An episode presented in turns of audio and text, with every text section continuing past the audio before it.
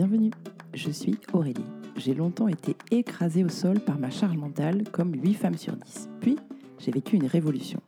Si toi aussi, tu es super impliqué sur tous les fronts, tu poursuis des objectifs de succès ambitieux, tu te questionnes sur ta carrière, mais tu ne sais pas où trouver les réponses, alors tu es au bon endroit.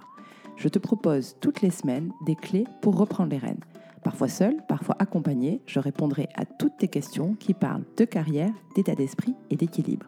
Si tu es prête, je t'invite à t'installer confortablement et on passe à la question du jour. Bienvenue, tu écoutes le deuxième épisode de la série avec Muriel Herbert. Aujourd'hui, on va répondre à deux questions clés. Pourquoi on hésite à écrire et qu'est-ce que l'écriture d'un livre peut apporter dans sa vie et dans sa carrière? Bonne écoute on se retrouve pour ce deuxième épisode donc consacré à l'écriture avec euh, toi, Muriel. La première question que j'avais pour toi, c'est d'après toi, pourquoi autant de gens hésitent à écrire? Parce qu'ils pensent que c'est plus dur que ça ne l'est en réalité. Je pense que c'est simplement ça. Il y a un stéréotype, encore une fois, qui est très fort sur le fait qu'on passe des heures et des heures à, à, tapoter sur son clavier ou à écrire sur son cahier selon euh, ses aspirations. Mais euh, mais euh, c'est plus euh, comment dire structuré que ça. Il y a effectivement de ça, euh, et c'est là où on prend son pied. Il faut le dire, faut, ça c'est vrai. Mais euh, mais c'est plus structuré que ça. Il faut avoir une routine d'écriture.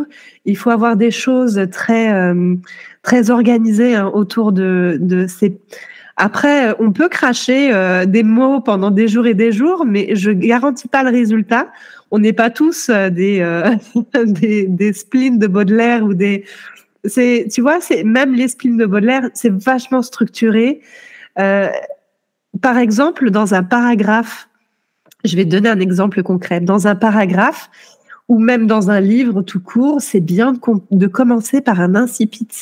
C'est cette première phrase qui est très forte qui est choc et qui t'amène direct dans pouf, tu tombes dedans et tu te dis ah waouh dès le début, c'est insipide. Tu vois, ça c'est un truc très travaillé. Et à la fin de ton texte, que ce soit à la fin d'un livre ou à la fin d'un chapitre, tu as l'excipit. Ok, ça t'amène au sujet d'après ou c'est une ouverture, c'est un truc qui te pareil, qui te fait ce waouh. Bah ces trucs là, ces petites techniques, c'est quand même pas par rapport à ce qu'on s'imagine, tu vois, c'est plus structuré et plus carré qu'on ne le croit en fait. Mais les, les gens pensent que c'est c'est très dur, alors qu'en fait c'est beaucoup de travail. C'est comme je disais tout à l'heure, c'est un muscle qui se travaille et c'est quelque chose que l'on peut tous développer à partir d'un socle qui nous appartient tous, enfin à partir d'une base de compétences euh, qui nous est propre à chacun. En fait, c'est une méthode. Hein. Quand tu parles de l'incipit et l'excipit, c'est ça?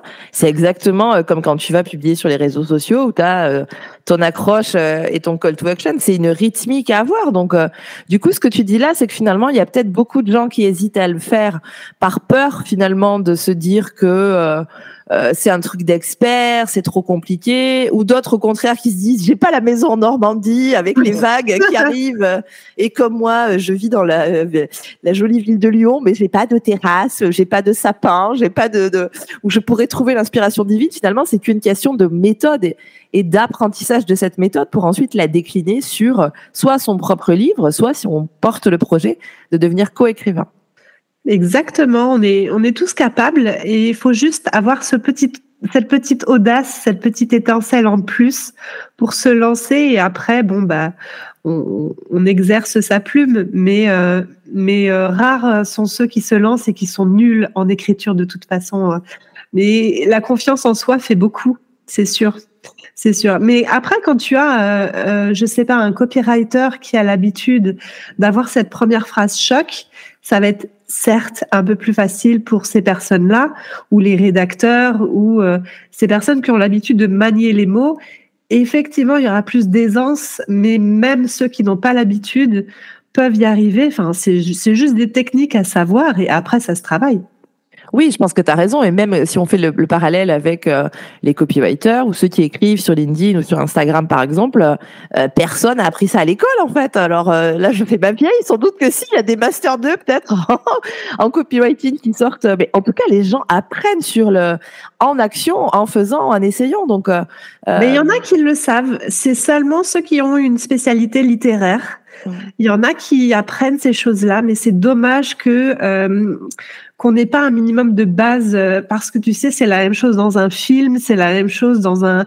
Tu as une première image choc qui va te faire waouh, et c'est là où tu ou une situation qui va te faire arriver à comprendre le personnage d'entrée de jeu, des choses comme ça. Euh, ça s'apprend aux États-Unis, ils apprennent ce genre de choses très très tôt. Il n'y a pas besoin d'avoir une spécialité. Euh, c'est euh, euh, l'art de raconter une histoire. C'est fabuleux. J'adore ça, moi. Et tu veux dire aux États-Unis, c'est intégré dans les cursus scolaires, par exemple? Ouais, ouais, C'est intégré dans les cursus scolaires de savoir raconter quelque chose, ne serait-ce que sa propre histoire, le storytelling. je ne sais pas à quel niveau exactement, mais mais c'est monnaie courante, là-bas. C'est vraiment très monnaie courante de, de se pitcher, de se raconter. Et euh, ouais, c'est un exercice qu'on fait un peu plus que chez nous. Et là, j'ai envie de taper du doigt sur, euh, sur le gouvernement français. C'est vrai qu'il faudrait apprendre un peu plus ce genre de choses parce que, euh, ouais, parce que c'est important. L'écrit est important, mais pas que l'écrit, l'art de raconter les choses, c'est, c'est super important aujourd'hui. Bah, du coup, tu me fais une transition toute faite avec. Euh, est-ce que tu penses que l'écriture, ça peut apporter euh, dans sa vie et dans sa carrière? Qu'est-ce que ça pourrait nous apporter de développer cette compétence à écrire? Waouh Tu sais, ça a tellement changé ma vie d'écrire un livre que euh, c'est pas que poser des mots sur un papier, c'est vraiment faire une espèce d'introspection qui est puissante, qui te permet de passer à un niveau supérieur. Et c'est valable dans, dans, tout, dans tout. Moi, j'étais maman et je suis passée à un niveau supérieur. Je suis passée, euh, on va dire, influenceuse, même si j'aime pas trop ce terme, parce que j'avais écrit un livre et parce que j'étais suivie, du coup. Euh, mais chez les entrepreneurs, c'est pareil. Si tu écris ton livre, tu passes à un niveau supérieur. On, appelle ça l'autorité sur le marché, on appelle ça comme on veut. Mais l'histoire avec soi-même, elle passe à un niveau supérieur dans le sens où euh, on a fait la paix avec des choses parce qu'on les a racontées en fait. Il y a vraiment un truc très très fort euh, au-delà de euh, ce moyen de communication. Ok, c'est c'est un moyen de communication, hein, mais euh, mais il y a un truc très fort qui se passe en soi à partir du moment où on a posé les mots, on a raconté un truc. Ok, ben on passe à autre chose en fait parce que ça reste, les écrits restent, les livres restent dans les bibliothèques et, euh, et ça, euh, dans la tête, c'est très fort. Oui, il y a un chemin un peu une catharsis, quoi, de vider, euh, vider sur le papier. Alors sur le papier ou sur le clavier, ça dépend si on est en mode carnet stylo ou. Ah, il faut que ça arrive sur le clavier à un moment donné, de toute ouais, façon. c'est ça. Mais du coup, c'est important parce que ça veut dire que hum, si je si je j'analyse un peu ce que tu viens de dire, toi, ça a été quelque part aussi un moyen de te de te poser, de te réconcilier, peut-être avec un certain nombre de choses euh, difficiles ou complexes. Alors, on sait que la maternité, c'est compliqué euh, quoi qu'il arrive. Euh, je vais pas aller dans les stéréotypes, mais je crois quand même la maternité de jumeaux, ça, ça quand même un peu. Ah bah oui, tout n'est pas rose, bien sûr. mais la maternité avec un n'est pas rose non plus. Hein. Il y a des moments où on dit pas tout, tu vois, dans ces Exactement, c'est ça, c'est ça on nous dit que c'est génial, que ça va être fabuleux, que le jour où il y a un accouchement, t'as l'impression qu'il y a des oiseaux qui ont volé dans la salle d'accouchement tellement c'était génial. Ouais, mais quand tu vas avoir des jumeaux, tu te dis pas ça, bizarrement. ouais, mais même moi, j'y croyais pas. Même avec un seul, j'y croyais pas. Donc ouais, c'est c'est ça qui est compliqué en fait, c'est que euh, le livre, euh, toi, t'as servi à, à faire cette petite catharsis, cette petite euh, évolution sur toi. Et ce que tu dis, c'est que ça aide à grandir aussi, c'est ça? Exactement. Je pourrais pas le dire mieux. Ça aide à grandir, tout à fait. Ok, ok. Bon, bah très bien. Est-ce que tu penses aussi que quand on est salarié, on aurait des choses à raconter en tant que en tant qu'écrivain? Euh, oui, tout autant que quand on n'est pas salarié. C'est sûr qu'après, on est plus limité dans ce que l'on peut raconter, puisqu'on est lié par un contrat. Mais, euh, mais j'ai envie de dire que bah, c'est pas parce qu'on a un contrat qu'on n'a rien à dire. Enfin, c'est, mais faut faire attention à pas discriminer son, son employeur, des choses comme ça, c'est sûr.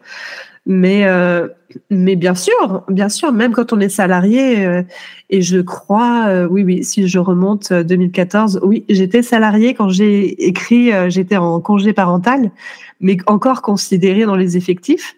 Donc, euh, donc pour autant, j'ai raconté la vie des parents de jumeaux et pas ma vie de parents de jumelles. Donc, euh, donc tu vois, il y a toujours une manière de tourner les choses, un angle qui te permet d'aborder un sujet qui ne soit pas discriminant ou qui ne soit pas, euh, bien sûr, même si on est salarié, pour moi, on peut se lancer quand même. Ok. Et tu as des entreprises aussi, de plus en plus, qui se posent cette question du livre. Euh, soit parce qu'il y a une méthodologie particulière euh, qui est euh, développée dans cette société, où il y a une histoire à raconter sur la naissance de l'entreprise, soit parce qu'elle est très ancienne et du coup on fait un peu un retour sur le passé, ou des entreprises qui, qui sont en phase de croissance très rapide. Est-ce que ça, tu en vois de plus en plus, des entreprises qui se lancent là-dedans? Oui, oui, oui, tout à fait. Le travail à faire, et c'est là où vous allez, vous allez repérer un, bon coécrivain d'un autre. Le travail à faire, c'est pas de de plonger et de d'expliquer c'est quoi la méthode.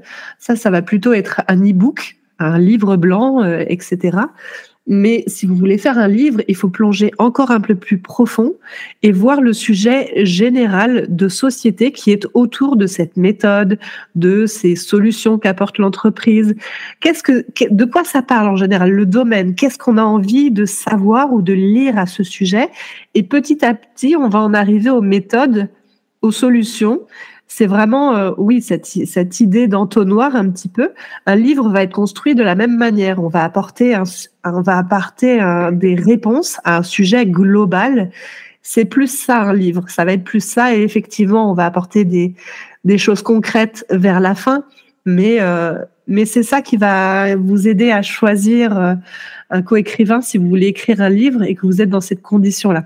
C'est ce que raconte euh, Simon Sinek, du coup, avec son cercle d'or. Hein. C'est ça que tu dis? C'est vraiment commencer par le why oui, c'est ça. On commence par le why.